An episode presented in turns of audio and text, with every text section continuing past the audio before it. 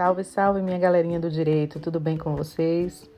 Hoje no nosso podcast nós vamos tratar do direito como instrumento de pacificação social. Por quê? Porque realmente o direito é o meio de pacificação social. Ele busca o equilíbrio das relações sociais, não é isso? O direito dentro do contexto atual, ele é mais observado pela maioria das pessoas como instrumento para manutenção da ordem e da segurança do que na realidade como um meio efetivo de implementar a paz, a harmonia, a igualdade dentro da nossa sociedade. E o que significa pacificação social, professora? Significa que temos que saber tratar adequadamente o conflito, quer seja ele familiar, quer seja ele com um amigo, quer seja ele de cunho trabalhista, né? É saber adequadamente enfrentar esse conflito e entender que a melhor solução é o estímulo, o entendimento entre as partes. Né? Nós sabemos que são instrumentos de controle social no direito a religião, a moral, as regras de trato social e, obviamente, o direito. Dessa forma, é de extrema relevância né, esse esse processo de adaptação social pelo qual nós vivemos.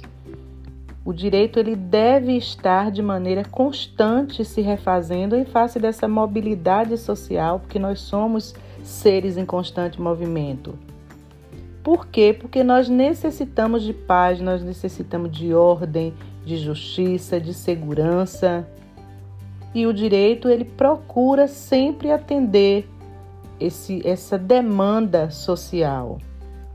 O direito ele é, ele é visto como o regador da conduta social, porque ele é focado na segurança e na justiça.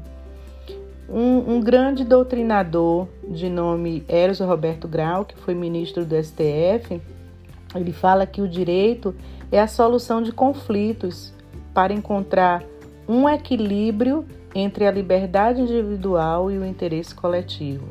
E eu li um artigo dele onde ele faz analogia da importância do direito com a música, né? Porque ele diz o seguinte: quando nós verificamos um intérprete de uma música, é, nós verificamos que ele vale-se de idênticos critérios, né? Objetivos como partitura, letra, e quando um cantor, um intérprete, ele grava uma canção de um outro cantor, ele reproduz uma obra, nunca é de maneira igual, né? E aí ele fala, como ele dá como exemplo a música Yesterday dos Beatles.